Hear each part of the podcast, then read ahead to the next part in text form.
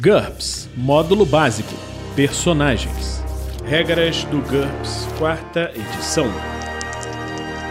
Episódio 14, capítulo 2 Vantagens. Quarta interação Lista de vantagens. Uma produção RPG Next. Fala pessoal, estamos aqui mais uma vez para mais um novo episódio do Regras do GURPS. Dessa vez, nós vamos falar, continuar com a lista de vantagens. Vamos lá!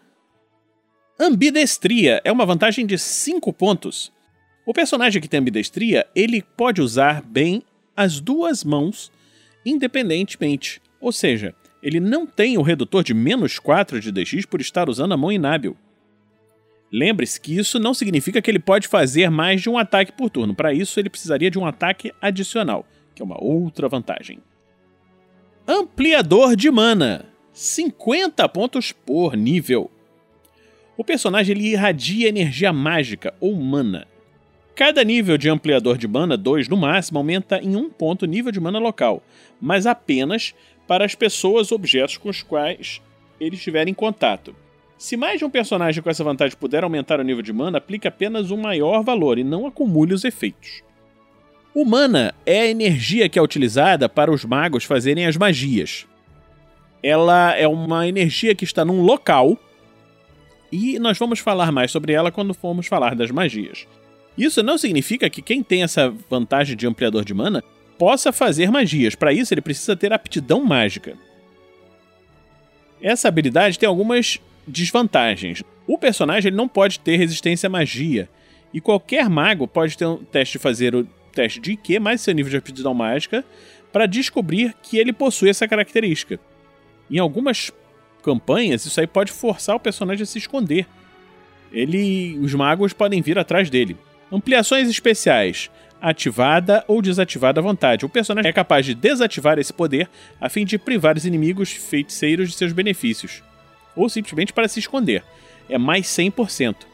Efeito de área. A habilidade do personagem afeta tudo que se encontra em uma área ao redor dele. O primeiro nível de efeito em área corresponde a um raio de 1 metro.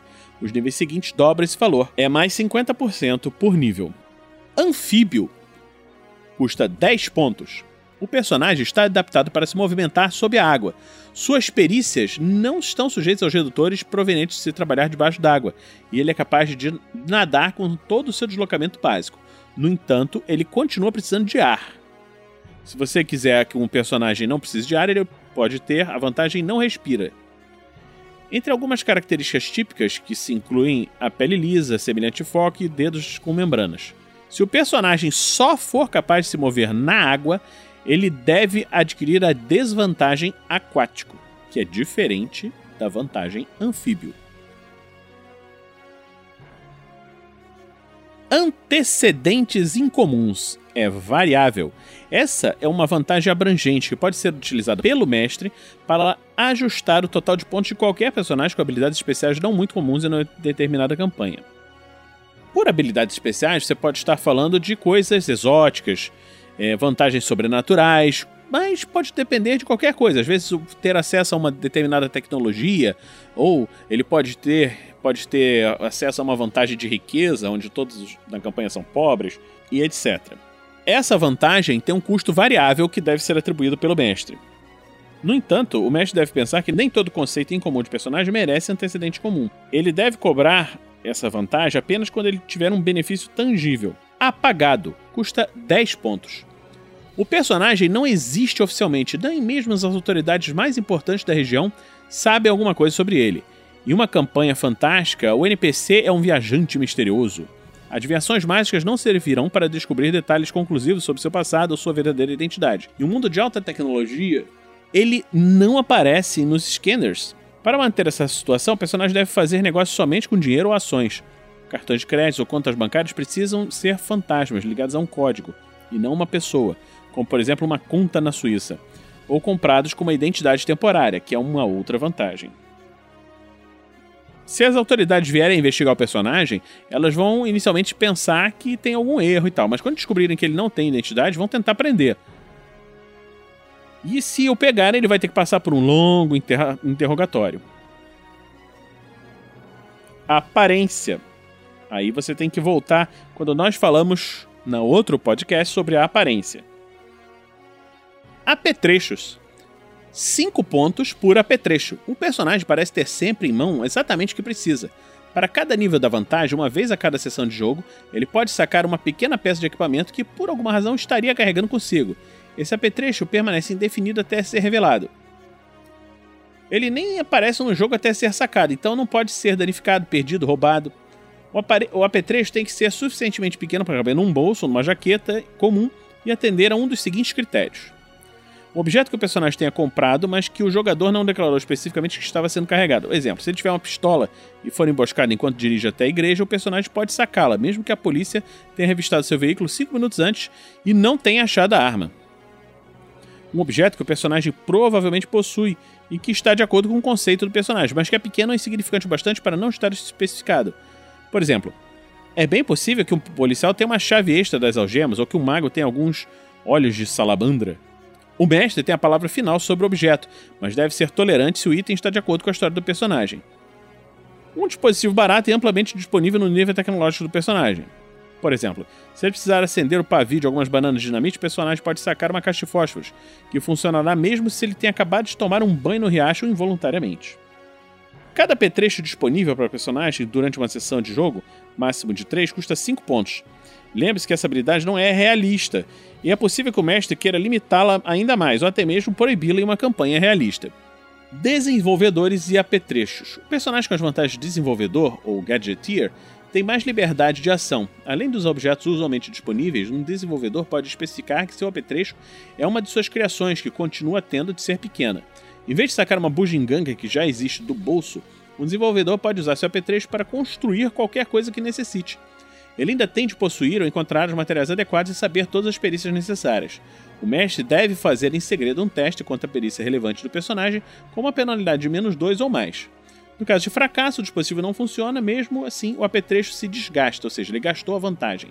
No caso de uma falha crítica, o equipamento falha de maneira absurda. Aptidão mágica custa 5 pontos por aptidão mágica 0 e depois 10 pontos por nível. O personagem é um adepto de magia, e essa vantagem está dividida em níveis. É possível adquirir a aptidão mágica zero antes de comprar os níveis mais altos. A aptidão mágica zero representa uma consciência mágica básica, um pré-requisito para se aprender magia na maior parte dos mundos. O mestre faz um teste de sentidos, quando o personagem vê um objeto encantado pela primeira vez e outro quando ele o toca. No caso de um sucesso, o personagem sabe intuitivamente que o objeto é encantado. Um resultado de 3 ou 4 também diz se a magia é benéfica ou perigosa, assim como sua força. Personagem com aptidão mágica não tem direito a esse teste, ou seja, para você encontrar pela primeira vez um objeto encantado e saber se ele é mágico e tal, você precisa ter pelo menos aptidão mágica zero. Aptidão mágica 1 ou mais. Níveis mais altos de aptidão mágica tornam muito mais fácil o aprendizado e a utilização da magia.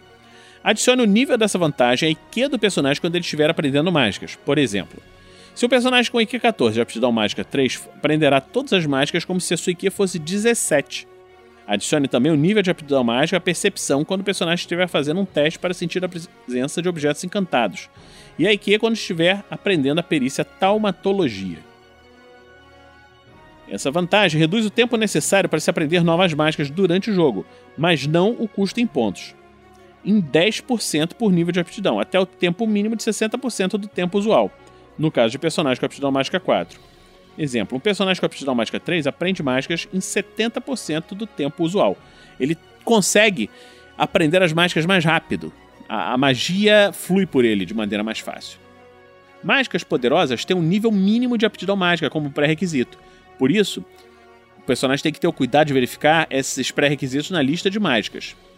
Quando nós estivermos falando sobre mágicas, nós vamos falar dessas listas. Lembre-se que os níveis elevados de aptidão mágica permitem que o personagem consiga resultados poderosos, até mesmo com as mágicas mais básicas. E quando nós estivermos falando sobre magia, vamos ver. Os efeitos da magia com quem tem mais aptidão mágica são mais, são mais imponentes. O mestre estabelece o nível máximo de aptidão mágica permitido para os personagens no jogo. O nível 3 é apropriado para fantasia clássica, ou seja, a maioria das campanhas de fantasia em que se joga. Como o GURPS é um sistema universal, nós temos de considerar a possibilidade de existirem magos num cenário sem magia.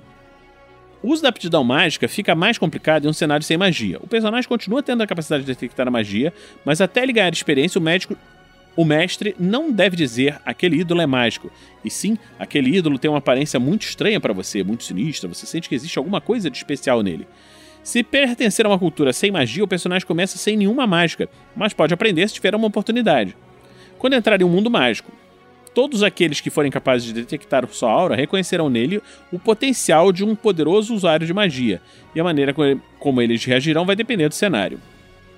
A aptidão mágica zero custa 5 pontos para todos os magos, mas é possível aplicar uma das limitações a seguir aos 10 pontos por nível de aptidão mágica 1 ou mais em seguida. Limitações especiais. Lembrando, essas limitações só são aplicadas aos níveis seguintes. O nível 0 é sempre 5 pontos. Canção. O personagem tem que cantar para fazer as mágias. Ele nunca fica isento de ter que fazer de ter que falar durante o ritual, como, mesmo nos níveis mais elevados. Isso aí, depois de quando nós formos falar das regras de magia, nós vamos ver que o mago, para fazer magias, ele precisa fazer um componente gestual, um componente verbal, e conforme ele for ficando cada vez mais poderoso, cada vez mais hábil na magia, ele pode ir cortando essa necessidade. Só que o mago que tem essa limitação de canção, ele não pode, mesmo com níveis muito elevados, prescindir de cantar.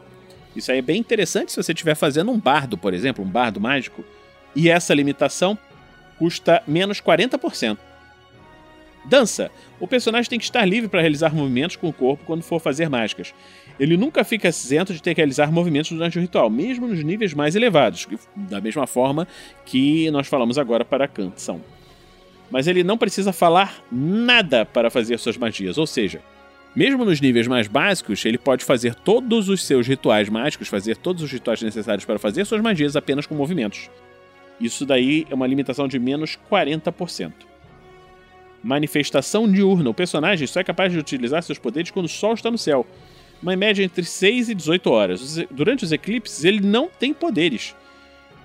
Os efeitos de outros eventos astronômicos ficam a critério do mestre. Quando o sol se põe, o personagem deixa de ter habilidades mágicas embora sua aura ainda revele que ele é um mago. Ele continua com seus poderes quando se encontra dentro de edifícios, em lugares subterrâneos e assim por diante. O que importa é a posição do Sol. Com essa limitação, é possível saber automaticamente se o personagem estiver acordado quando falta um minuto para o nascer e o pôr do sol. Também é uma limitação de menos 40%. Manifestação noturna. O personagem é capaz de utilizar seus poderes apenas quando o sol não está no céu, em geral entre 18 e 6 da manhã. Quando o Sol nasce, o personagem deixa de ter habilidades mágicas, da mesma forma que na manifestação diurna, só que nesse caso noturna. Ele sempre vai saber onde está a posição do Sol e tem sempre um minuto, exatamente do mesmo jeito que o outro. Isso daí é uma limitação de menos 40%. Manifestação obscura. O personagem será capaz de utilizar seus poderes na escuridão.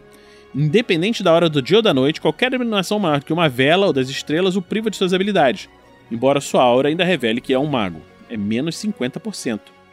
Musical: o personagem tem que se utilizar de um instrumento musical a fim de fazer mágicas, e elas nunca podem ser feitas em silêncio. Olha aí o bardo de novo, menos 50%.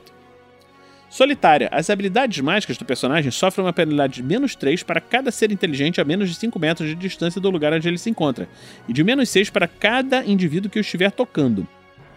Como uma compensação, parcial, o personagem tem direito a um teste de IQ para perceber a qualquer momento se uma criatura inteligente entrou ou saiu de uma área de 5 metros de raio em torno dele, mas isso funciona apenas para uma pessoa. Se já houver alguém próximo a ele, o personagem não notará a aproximação de outro indivíduo, menos 40%. Uma única escola. A aptidão mágica do personagem favorece apenas as mágicas de uma determinada escola, além da magia recuperar a energia, que é uma magia especial. Quando nós formos falar das magias, nós vamos ver. O personagem aprende as mágicas de outras escolas como se não fosse um mago e consegue fazê-las apenas em áreas de alta intensidade de mana, mas ele pode considerá-las como pré-requisitos para as mágicas de sua própria escola. O personagem não é capaz de detectar objetos encantados, a menos que eles contenham pelo menos uma mágica da escola dele. Nesses casos, ele faz o teste normal da detecção quando pela primeira vez olhar e tocar objeto. É menos 40%. Então, nós falamos um pouco de algumas vantagens nesse episódio. Se você gosta de nosso trabalho, continue acompanhando a gente no RPG Next.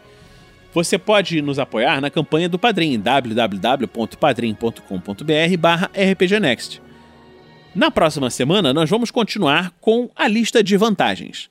Espero que vocês tenham gostado e fiquem aqui conosco no RPG Next. Regras do GURPS, quarta edição. Músicas por Kevin MacLeod e Scott Buckley. Uma produção RPG Next.